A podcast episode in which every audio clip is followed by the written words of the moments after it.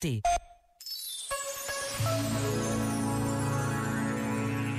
Afirmou o Papa Francisco: é importante que a ética reencontre o seu espaço na finança e que os mercados se coloquem ao serviço dos interesses dos povos e do bem comum da humanidade.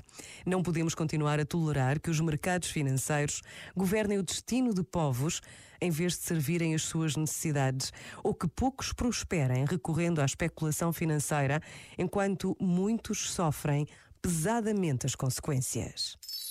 Este momento está disponível em podcast no site e na app.